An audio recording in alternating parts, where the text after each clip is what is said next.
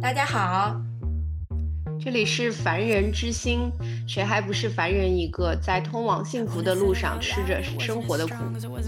我们喜欢您来，喜欢您再来。我是哈哈，我是小马。嗯，我们今天接着上次没有说完的那个话题，继续聊一聊关于减肥这件事吧。减肥真的是太痛苦了，我感觉只要是作为女人，从小到大一直都在减肥。是的，比如说老话有一句嘛，就是三月不减肥，四月徒伤悲，五月徒伤悲，六月徒伤悲，然后之后一直在徒伤悲。咱们现在好像已经开始的有点晚了，现在已经五月了。但是我们从三月开始就已经在减肥了，至少嘴上说着在减肥。是吗？你三月就开始了吗？我可是我我应该算是，如果说正式开始运动的话，我应该是这个月才开始运动的。我一直都没有坚持下来运动，就是三天打鱼两天晒网，感觉想要坚持运动真的是太难了。是的，而且你也比较忙嘛，你也就是可以用来整块的运动的时间也比较少，是吧？虽然话是这样，但我觉得就是自己懒，就是给自己找借口。工作一天下来，真的就不想动，只想瘫在床上吃东西。嗯，不过都说三分练，七分吃，可能就是关于减肥这件事儿，更重要的还是在吃上吧。你是开始吃减脂餐了吗？我一直都是，就是碳水吃的比较少。就可以说一直都是减脂餐，但是会吃很多很多其他的食物，有可能是你正正餐以外的食物，就很难控制自己。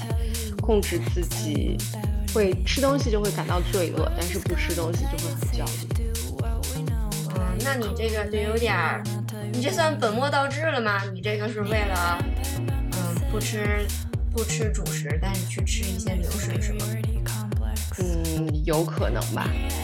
就是忍不住，不管是零食还是坚果，还是别的看起来健康的东西，就总是会觉得嘴巴很空虚、很寂寞，就想吃东西。就仅仅喝水、喝茶这些东西是满足不了自己的。我也是，最近一直在沉迷于坚果这件事儿。我觉得可能是因为，嗯，我其实没有太亏自己的嘴，我就是一直就是，嗯，碳水什么的也吃，但是我可能是。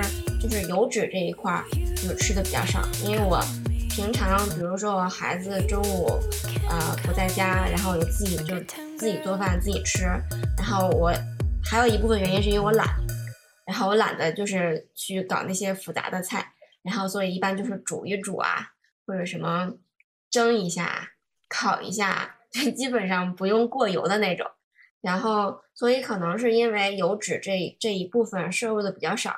所以我就是非常喜欢，就是有一段时间就是很沉迷于坚果这件事儿，但是我这个人就是属于那种，嗯，吃一点坚果就上火，就很痛苦，然后就是吃一点坚果就是属于那种开始满脸起包，然后就起那种很疼的包，就是上火很严重，所以最近也就是迫不得已的把坚果给戒掉了。把坚果戒掉，换成了水果吗？或者是蔬菜之类的？有没有换成一些比较健康的食物呢？嗯，就是换成水果了吧。然后因为蔬菜也比较麻烦呀。你想啊，啊对，可以黄瓜，就是黄瓜是一个比较呃又就是热量比较低，然后又吃起来也方便，就是洗一洗，然后皮儿也不用削就能吃了的那种。嗯，我觉得可能我最大的问题还是因为懒吧。然后现在我就是家里常备什么水呃黄瓜、小番茄或者草莓之类的这种，就是饿了然后就吃这个。然后，但是其实我并没有就是刻意的控制碳水，因为我是属于嗯，比如说我我是三餐都会吃碳水的那种，嗯，就是相对来说可能就是把精碳换成了慢碳，比如说什么粗粮啊。什么红薯、南瓜、什么玉米，或者是全麦面包，但是其实我觉得全麦面包也不能算粗粮，因为它其实我后来查了一下，它其实那个热量和那个就是正常普通的白面包其实是差不多的，只能是说可能比较抗饿吧。然后我本身是因为，就是我我就是一个没有办法离开碳水的人，所以我就不在这个方面太纠结了。然后我想问问你，就是你最近有没有嗯，就是什么比较低卡或者还能好吃的一些嗯食谱之类的？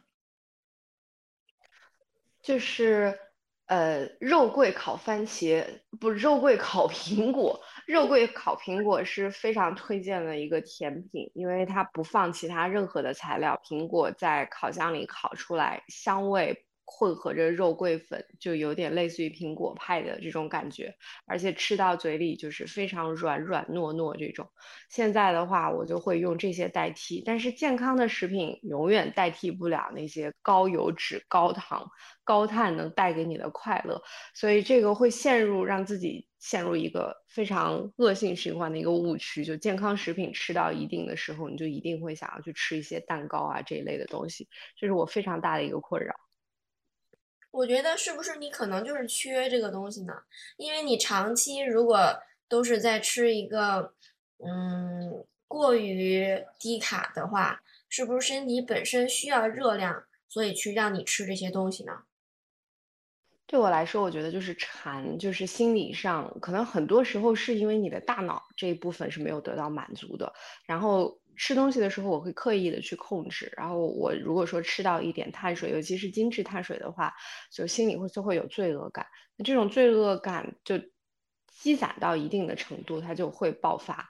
但是现在的话，就是相比以前的状态要很好很多。就我感觉很多女生在自己的成长发育过程中都会遇到这种就是神经性进食障碍。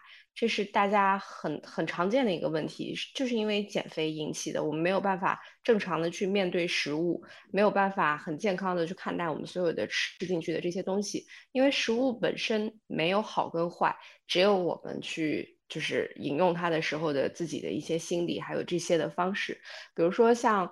按说我们可能在餐后吃很小一块的蛋糕，或者是说一个月吃这个一两次，不是什么很大的问题。但是对于在减肥的人来说，这些食物都是禁忌，就一点都碰不得，一旦碰了就会前功尽弃。我觉得我现在自己就陷入了这样的一个误区里。我觉得，嗯，反正我觉得相对于我来说，你是比较严格的去限制饮食。嗯，那你这样会不会，比如说，嗯？就是有的时候会一下吃特别多，会，就是这个情况是有的，就是尤其是说你在你的体重，你看到你的体重下来了以后。然后你就会想要去，不管是犒劳自己，或者奖赏自己，或者今天赶上一个什么节日，赶上一个特殊的日子，或者是跟朋友一起聚会的时候，就总是忍不住想要吃这些。那作为正常的对食物或者是对于身材没有这么焦虑的这些人来说，吃这些东西对他们来说是很正常的。比如说大家几个人分一块蛋糕，每个人都吃很少的一点点。但是我在这种时候，我就会是那个里面吃的最多的那一个。就因为总想着平时不能吃，刚好又有其他人一起分享，自己就可以多吃一点，这样就会超量。我现在是觉得有的时候可能跟别人在一起的时候，会不自然的戴上一个面具，就是吃东西的时候啊，就会嗯吃的不太多，然后就是当自己一个人的时候，就会特别想要犒劳自己，就是好像就是吃东西变成了一个，对于我来说是一个。嗯，解压的方式就是我吃到了我就开心，它是一种最快就能让你快乐的方式。所以说，因为我也看心理学上说说，如果你要你想要去改善这个状况的话，你需要去找到一个别的体验，就是说，比如说是应对压力，或者是说，呃，奖赏自己、犒劳自己，换一个体验。然后，但是。这个就很难改，因为你吃东西是最快的。你不管是做别的什么东西，呃，做别的事情，或者是嗯用别的方式，都没有这个来得快。所以这个这个东西也是挺难改的，我觉得。对，是这样子。对于食物这个东西来说，我们现在尤其是说很容易的就能获得，我们随时随地就可以有我们很想吃的东西。然后包括是就是平时大家都会感到焦虑，压力都很大，就多数人都是会通过食物来解压。我也很想去运动，我也很想换一种方式，但我感觉换一种方式的话，确实是非常难。以前我尝试过去用这些，比如说一些像果汁啊，代替一些食物，或者说一些比较甜的。水果去代替这种巧克力啊、蛋糕之类的，但是你后来发现根本不行。就你脑子里只要一旦出现了这个食物，你就会想方设法的要得到它，哪怕今天不行，明天也要去得到它，就会陷到这种的恶性循环里面。这个说到底还是我们会对自己不满意，对自己的身材会有焦虑，对自己的外貌有焦虑，所以我们只有这样子的方式。就很多很健康的一些人，不管是从饮食、从生活方式上面。他没有这方面的焦虑，他整个人就是自信的，不管他是胖是是瘦是高是矮，他都是很自信。吃饭，他就是去享受这些食物，享受食物的本身。但是对我来说就很难做到。是的，而且我觉得就是，嗯，当你就是长时间的去，嗯，不管是减肥也好，还是或者说现在说的是减脂，就是，嗯，它会让我就经常会。就是对这个食物特别苛刻，比如说，我倒是觉得我不是特别害怕说吃那种，嗯，高高热量或者是高碳水的东西，但是如果我要是吃到不好吃的东西，我就会觉得我浪费了我这一顿饭的卡路里，我本来我可以用它去吃我想吃的东西，所以就是就是有时候会觉得就是跟食物之间有一种很拧巴的关系，就是。嗯，很难说，嗯，我我能特别放开的去满足我自己的食欲，去丢掉负罪感的去吃你想吃的，或者是你真正喜欢吃的东西，总是会想我吃的这个东西里面它到底有多少卡路里，它的呃这一值到底是高还是低，就是去想这些嗯跟吃没有什么关系的事情。你会这样吗？我也会这样，就是尤其是在一旦自己动了减肥的这个念头的时候，就会对所有的食物都变得很苛责。就比如说夏天西瓜，就会觉得西瓜糖分太高，然后吃到别的一些，哪怕是很少量的，就会觉得我今天本来计划里是没有这个东西的，但是我碰了，我就触碰到了自己的禁忌。这种心理状态，我一直没有找到特别好的调节的方式。嗯，哎，我很好奇的是，你是从什么时候开始减肥的呢？从小到大一直在减肥。那你那你最开始的契机是什么？就是我觉得真正开始减肥，或者说意识到这个身材的这个事情的时候，是我第一次谈恋爱的时候，就是会被自己的男朋友嫌弃自己胖。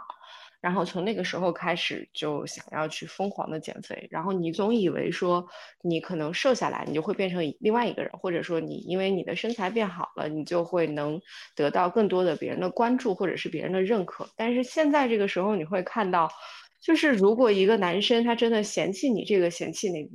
那他是不配跟你在一起的。可是小的时候不懂，而且我相信有很多女生可能跟我都是有一样的这样子的想法，都是因为不管是听到说，呃，男朋友亲密关系，或者是其他人去说了你一些什么，对你的外貌指指点点，就会有这样子的不自信。我跟你说，我是在更早的时候，然后我真的是小的时候，大概也就是上小学的时候，我记得那那会儿好像是，嗯，也不知道是，反正那会儿我妈经常说说，你看你腿怎么那么粗啊，然后说你这就是大象腿啊，然后那个时候小，我根本就不能分辨出来他到底这个话他是认真说的，还是说他只是开玩笑说一说，然后那个时候就导致我真的是把他这个。特别当回事儿，我就真的觉得自己腿特别粗。然后当时是我妈她工作比较忙，我就是从小跟着我姥姥生活嘛。然后就是我姥姥还带我去医院去看医生，说说这个腿粗到底是不是一种病。我真的这个记得特别特别清楚，我就记得当时还换了两个不同的医院去看这个事儿。嗯，当然大夫肯定不会说说你这个小孩儿不都是很正常的嘛，他也不会说你这个真的是。腿粗就是什么毛病，顶多就是让你多运动运动。但是那个时候就觉得没有没有解决这个问题，然后还哎，你知道就是嗯，我们小的时候有一个叫什么碧生源的减肥茶，你知道吧？当时我还喝过那个呢。现在想想真的是，嗯，智商税。但是那个时候，就是因为那个时候，你想我那会儿也就是个小学生，还没有上初中，我根本就没有办法辨别这些东西。然后就因为这个，我觉得就是呃，就变成一个从小到大的阴影，就会嗯，一直感觉好像就有一个人，就是脑海里有一个声音在说说你很胖，你腿粗，然后一直到现在，我都没有办法放过自己腿粗这件事儿，一直到现在。对，是这样子，就是这个声音，它会从别人的声音变成自己的声音，就是它会根植在你自己的脑海里面，会不断的重复，然后有一点点所有的这个问题，就是就会去把所有的注意力集中在这个上面。这是这是会困扰我们很很多年的一个事情，就是还是跟心理有关。我感觉很多时候都是因为小的时候或者是童年的时候，你遭受的一些这些语言暴力，那个时候你也没有办法去分辨。就有一些人，就现在在我看来，他们就是就是也不知道应该怎么样去正确的对待自己的孩子，不知道怎么样去正确的沟通，或者说这些亲密关系当中有很多事情。是可以做很多事情，是不能做的。有很多话可以说，很多话是不能说的。但是以前没有人知道，就现在有很多人，哪怕是说他意识到，他可能也不会改。这些就是要在我们大了以后，不断的需要去自我调整，提高自己的自我认知。这个就是跟自己做斗争的一个过程。这个过程漫长又艰辛，我觉得这是我们一辈子都要做的事情。是的，而且我觉得这个非常难，并且是就是咱们从小到大的教育里面。就是缺失的一部分，就是你怎么样去认识你自己，就是包括你怎么通屏蔽掉别人的声音，然后客观的认识自己，根本就没有人教过你。就是我们，我觉得咱们一直以来的教育都教的是一些，呃，技能上的，或者是一些。嗯，没有这种真的对你特别有用的东西。对，是这样子，因为我们所有的教育体系，包括现在你自己有了自己的孩子，你可能也知道，他学校所有的受的这些教育，都是为了说让他去参加考试，就是为了说去适应这一套的教育体制。那这个实际上对人成长本身，对自己的心理来说，没有人去引导。就小朋友他如果说没有人引导的话，完全靠他自己，其实是非常难。我昨天刚好在饭否上面看到一句话，说之前九九年的教育的意义是在哪里？就是把所有的知识都忘掉，所有剩下的那些东西，比如说专注力、思考力。对于知识的兴趣，对于自我的要求，还有最重要的就是对世界的热诚，这些是教育应该是最重要的这些东西。但是我们都没有，包括说对于自我的认知，就我是感觉有非常多的小朋友就走向很多的极端，因为你在小朋友里面，你看到这些性格很好、性格发展的很完整的，其实他是非常少的。小朋友多多少少都会有。各种各样的问题，比如说一些小朋友很极端，然后他可能不知道怎么样去和其他人去正常的沟通，他要去靠暴力来解决，或者有很多小朋友就是一些讨好型的人格，他总是需要说我要去做什么，我才能获得同学、家长、老师的认可。我觉得我就是这样，讨好型人格，小的时候就是。就总觉得说你一定要考试考到一个很好的分数，然后你才能得到家长的认可跟奖励，或者说要求你懂事听话，你只有靠这个，你才是一个好孩子。那现在这个还是一样，但这些是我们自己需要去调整的，非常难。对，因为就因为你外部环境就是这样的，你很难去跟整个的外部环境去抗争，这个是单独的个体根本就做不到的。嗯，好吧，我们还是说回这个减肥这件事情。然后，嗯，我昨天的时候也去查了查，嗯，我去看到一个伪低卡食物的避坑指南，你知道，就是嗯，第一名，你你猜一猜是什么？燕麦吗？不是，第一名是椰子。哇，他说的是，他说的是椰汁还好，但是就是椰肉里面就是热量非常高，而且它的脂肪含量也非常高。但是我觉得让我最震惊的是第二名，第二名是鸡爪，他说的是四根鸡爪的热量就高达三百大卡，它相当于一杯中杯的三分甜珍珠奶茶，也相当于两小碗白米饭，就是四根鸡爪，你看起来就是没有什么肉啊。它就是一层皮，四根太吓人了。两碗米饭，然后我昨天还吃了。是吗？我还挺爱吃鸡爪的。一方面是这个，一方面是可能要考虑到食物的就是吸收跟消化这种。以前我对油脂也非常抗拒，以前对于呃糖油都非常抗拒，但是现在的话就是。呃，好很多。对于油脂这些，就是动物油脂或者是椰子油，相对还比较健康。虽然热量比较低，包括坚果也是，虽然热量比较高，但是它是相对比较健康的一些油脂。而且对于在在身体里面，这种油脂也是能有助于就是我们自己的整个的免疫力啊、消化这一些。所以油脂这一块可能相对要好一些。但加工后的这些食物确实是非常可怕。嗯，那你如果说不那么抗拒油脂的话，你是不是也，嗯，因为之前那个生酮饮食法不是很流行吗？对，你你后来那个尝试的效果怎么样？我试过生酮，但我根本坚持不下来。就是前期的时候，因为我试过各种各样的减肥方法，就这些年基本上市面上流行的减肥方法都试过。那对于自己的一个问题就是，这是反反复复。你在用这个减肥方法的时候，当时可以，当时你确实会很快的瘦下来。但是你一旦改变了自己的饮食，一旦是其他的这个样子，没有办法了，就是体重会很快的回来。我以前我做过这种像，比如说这种像。呃，断食啊，然后还有什么黄瓜鸡蛋减肥法，还有黄瓜减肥法，哥本哈根生酮，各种各样的，就一直都是循环。对我来说，就是可能一个减肥方法用完了哈，瘦了几斤没有用了，再立马要接着换一个。就这些年好像没有什么正常饮食，就是只有出去吃大餐和吃的很健康，就是在两个极端循环。就这个对于自己来说也是一个困扰。对于油脂，嗯嗯，但是生酮那个是不能长期的，是吗？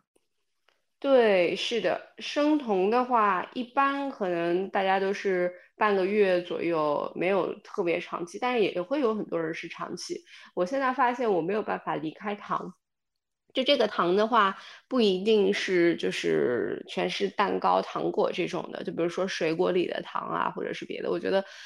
生酮最痛苦的是它不能吃水果，它只能吃一些像草莓就莓果类的，然后蓝莓类的，但是非常少。它也对量有很严格的限制，然后会要求你吃大量的油脂，还有这一些就是没有碳水的一些东西，就是全靠大量的油脂。这个对我来说确实也很痛苦，很难坚持的下来。嗯，我觉得确实是因为我之前看还有人说他们用的是。呃，你刚才也说到断食嘛，他们是用的二十加四断食法，就是说他们有二一天里面二十个小时是不吃东西的，只在那四个小时里面集中吃东西。我觉得也很痛苦，那二十个小时怎么熬啊？是这样子，就是以前的时候，我可能这种断食真的是，比如说那个二十一天减肥法，它是要求前三天什么东西都不吃的。然后我那个时候真的是可以坚持下来，什么都不吃，就是非常严格的执行。二十一天下来的确会有很好的效果，但是你在一旦吃上东西了以后，就全部都会反弹回来。而且现在来说的话，就是还是对于体重这件事情很焦虑。就明明知道说你不应该去看体重，你要去看你的整个的体脂含量啊、肌肉含量啊，但是不行，就是看到那个体重秤上面数字有变化，一旦超出了自己的心理预期的时候，整个人就会变得很焦虑，就还是会想要去尝试那些很快速的减肥方法，让这个体重能尽快的下来。你快先去把你家的体重秤扔了吧！我觉得你只要扔了的话，你不看就没事儿。你像我家现在根本就没有秤，我现在其实我不知道我到底是多少斤，我可能只能说，嗯，看我肚子上的肉是不是又长了，来判断我是不是胖了。那也很好，就是自己跟自己过不去吧。其实就是说减肥的话，真的就是一种健康的生活方式。就对于食物健康，对于运动坚持，我运动最好的一一段时间是我之前在英国读书的那个时候，那个时候是呃，买了健身房的卡，然后会去经常跟着课程，但是那个也是为了减肥，并且那个时候也是对食物非常非常苛责。那个时候基本上就是属于那种每天都吃很少的东西，一旦说吃了一点点高热量的东西，就整个人就会变得特别特别焦躁。那个时候确实是瘦了很多，一方面是节食，一方面加上运动，瘦了非常非常多。但是很快的就会回来，并且那是一种很糟糕的状态，就是神经性进食障障碍。就一旦吃了什么食物，你就整个人这一天就会变得非常不好，就很影响自己的生活状态。我现在我就希望说自己能很健康的去面对饮食，面对生活，面对食物本身。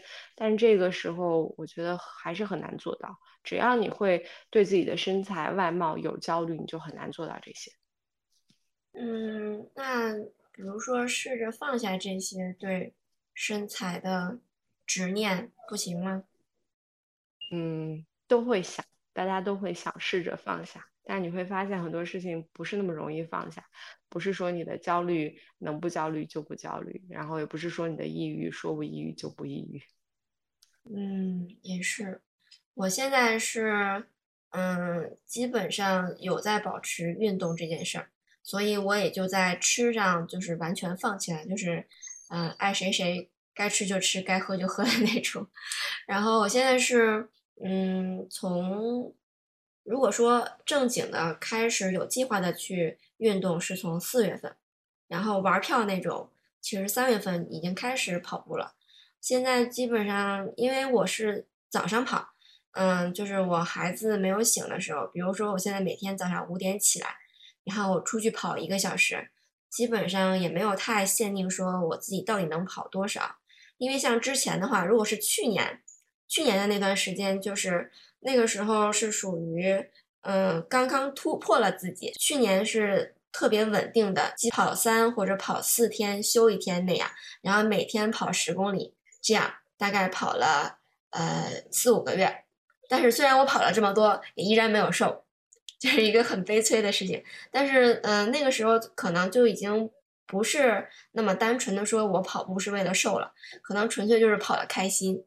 因为在之前的时候，前两年跑步的话，就是很难就说每天跑十公里，可能因为我觉得其实不是不能跑到十公里，而是说这个因为它时间长了，你就会觉得无聊嘛，你跑半天也没什么意思。然后，呃，去年是我可以突破我自己，说我每天我就去跑十公里，或者在之后就想挑战自己，慢慢加，后来加到了十五公里，但是依然没有瘦。重点是我依然没有瘦，就是还是，呃，我只能说维持，说我没有继续胖下去。但是呢，等到今年的时候，我觉得我自己心态上是有一个突破的。就比如说，每天早上我给自己这一个小时的时间。我能跑多少跑多少。我今天的话，我可能呃前一天累一点，我今天就跑得慢一点。我可能一个小时顶多跑个八九公里，然后那我就跑八九公里，我也不强迫自己非要跑到一个特定的数值。然后如果明天的话，我的时间比较多一点，或者是说我没有那么累，我能跑的速度快一点，那我就可能跑个十公里或者十一公里这样。现在跑了大概嗯一个多月了，从四月份开始跑，跑到现在。然后四月份我大概跑了一百五十公里吧，就是但是没有说天天跑，就是可能跑个两三天休息一天这样。因为我觉得今年明显感觉体力没有去年那么好了，就是之前像去年跑的话，每天跑十公里这么跑也不大会觉得累，但是像今年就会觉得我今天跑了十公里，我就觉得我到中午的时候我就已经不行了，我就感觉整个人就要到昏迷的状态了。我必须要躺一会儿，不然的话我就我就撑不下去这一天接下来的时间。所以我现在真的是因为就是认清自己的年龄到了，所以就是不那么在这种不用太去。纠结的事情，比如说我到底要跑多少公里，我到底要把速度提到多少？因为我经常看到有的那个运动群里那些大神，他们经常一跑就是呃十公里的话，他们的配速都能到五分钟以内或者四分半钟。去年的时候，我就是非常非常羡慕的，就觉得为什么别人都可以跑那么快，我就会跑得这么慢呢？后来想一想，我也是那种高中的时候，我连八百米都跑不下来，现在我能跑到这个速度，我也已经很满意了。我现在基本上每天的速度也，呃，一公里的配速在六分半左右，其实一直都没进步了，反正就慢慢悠悠的晃荡吧，慢摇思考人生的状态。哇，真不错，居然能跑十公里！就我好像从来都没有跑过十公里，只有过这种在外面徒步。那你每天早上五点起，然后你晚上几点睡的？每天睡眠有多久？啊，我觉得我现在睡眠还挺好的，因为我有孩子嘛，就他们几点睡我几点睡，一般就是十点半左右。然后就跟着孩子一起睡了，然后我觉得为什么我可以坚持跑步这件事儿，是因为，嗯，跑步。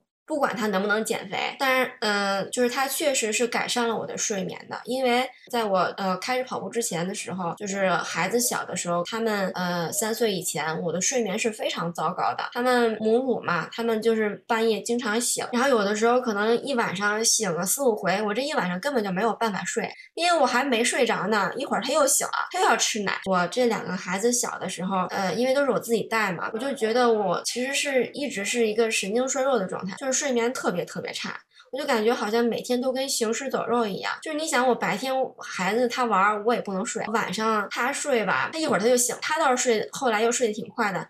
但是他一醒，他把我折腾醒了。大概也就是我我闺女三岁以后开始正正经经的开始跑步了以后，确实在睡眠质量这个呃问题上得到了非常好的改善。就基本上躺下就能着，基本上就是所谓的他们说的闭眼就能着。就是这个状态。你像我，我现在是大概每天十点半睡，然后早上五点醒，其实也还可以啦。就是这个睡眠量，因为我的睡眠质量上升了，所以就还好。那我想问一下，你的孩子会有身材焦虑吗？我身边我的小侄子在上小学，我的。小侄女在上初中，他们现在这么小的年纪，而且两个人的身材都很标准，都会有身材焦虑。我的那个小侄女就一直怕自己胖，就不敢吃。包括我那个小侄子，男生也会，一旦他听到他同学说的他胖，然后他晚上他也会刻意的少吃东西或者是不吃东西。他们还是这么这么小的年龄，你的孩子会有这种？不会，他们小，而且他们都属于那种，嗯。他俩都挺瘦的，我觉得这个纯粹是基因问题，就是他们就是不是那种会胖的基因，因为他爸爸那边都不算胖，所以他们没有这个困扰。嗯，我觉得他们的注意力还都在玩上面，他们还不太会想这个问题。那真的是很不错啊！就希望他们一辈子都要不要有这种困扰，尤其是小姑娘。就小姑娘一旦有这种困扰过以后，她的整个人生都会不好。我以前家里有一个表姐，我那个表姐在没有生孩子之前一直都特别特别瘦，可能一六八的身高也就九十多斤。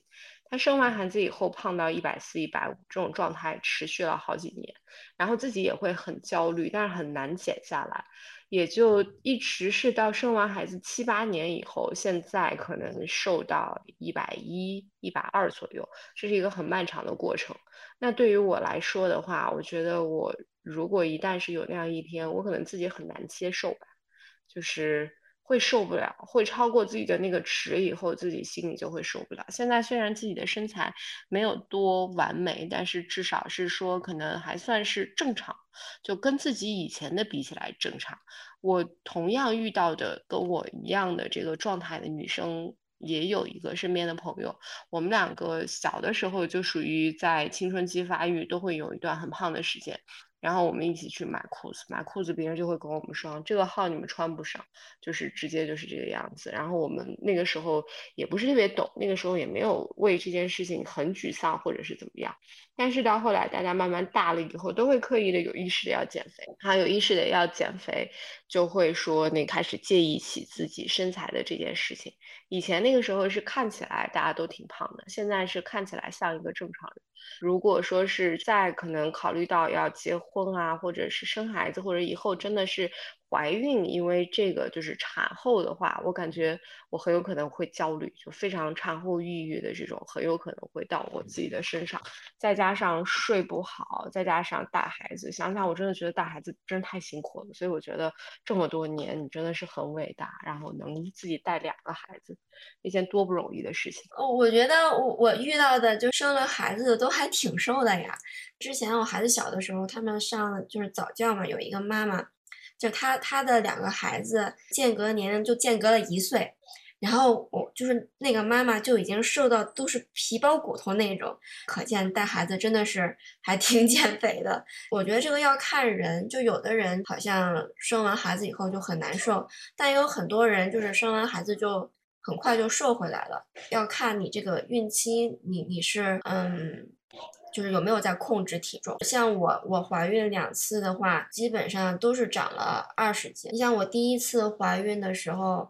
我当时怀上的时候是九十斤左右吧，然后生完了以后就又到九十斤了。嗯，当时还瘦的挺快的，是也反正是稍微胖了一点吧。但是我记得当时就是减的特别快，可能是因为嗯那时候是我第一次正规的去运动，然后可能会有那个运动的新手福利期，所以当时我好像是三个月就瘦了二十斤。但是等到第二次。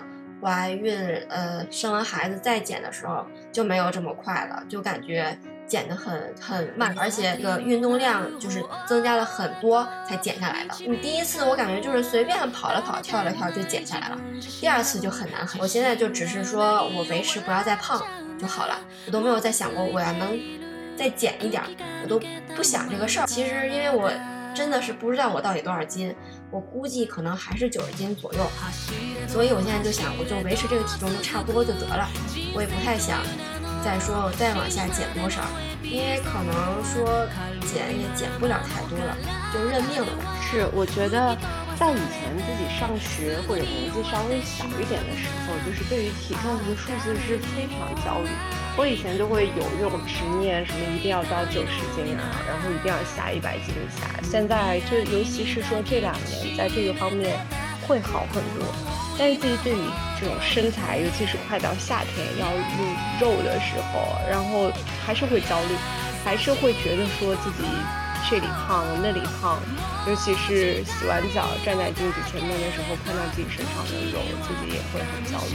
但是现在就会觉得，你真的想要练成这种海报上面的，或者说是那种健身博主的那种身材，非常非常难。我感觉普通人真的很难做到。是，我觉得那个要非常，你还要请私教啊，还要进健身房去撸铁啊什么的，我就不太行。反正现在也不是一个特别纠结的去减，跑跑也开心吧。因为我现在是属于有的时候特别不高兴或者特别压力大的时候，就想要去跑一跑。现在已经是跑步纯粹变成了一个缓解压力的一个方法了，除了吃之外。我 现在缓解压力的方法，一个是吃，一个就是跑。那我觉得也很好啊，至少是有运动就很好。而且我觉得对我来说，就是运动阶段性的这种，然后有一段时间可能自己嗯是有这个心情的时候，就会。坚持几个月的运动，但是如果说一段时间自己的状态不好，就根本就不想。可以先从一些比较轻松的运动开始，因为每天你就先从走走开始。但是现在就会强行运动，因为夏天快来，所有的运动的出发点还是为了减肥。哎，那你现在做的啥运动呀？就是一些很简单的这种，可能做腹部的一些运动啊，就是在床上都能完成的这些运动。所以你可想而知，到底是有多懒了。就可能什么倒蹬自行车，就是想要躺瘦是吗？对，就是想要躺瘦。嗯，我之前还看了看，说说如果想要瘦的话，就是饭前先喝两杯水，你先去试一试，看看有没有用。就是你，他的意思可能就是说，他你喝水就会呃占据一定的胃容量，然后你可能就不会想要吃那么多。从而减少你的进食量，我觉得应该是这个意思，可以试试看。对，是这样，就会试各种各样奇怪的方法，但是还是对，就还是对于食物本身嘛，就自己还是有执念，所以也不知道要怎么办。就比如说，可能每天早上起来兴致勃勃，今天少吃一点，确实也能做到少吃，但是一到晚上就不行。晚上夜深人静的时候，就真的，或者是自己一个人的时候，就很想吃东西。还是因为压力的压力大吧，就对自己来说还是因为压力大，就会靠食物来解压。那你下次想吃的时候就赶紧去睡觉，睡着了就不想了。嗯，对，是的，还有睡眠也是问题，就是睡眠可能真的就是因为自己放不下手机。确实，那你就更睡不着。你这不行啊，你这恶性循环了呀。对，真的不行。就所以恶性循环的人生应该怎么办呢？我们可以下次聊一聊恶性循环的人生怎么自救。那咱们今天就到这儿吧。好的，那我们今天就到这儿。好啦，那我们下期见。好，下期再见，拜拜。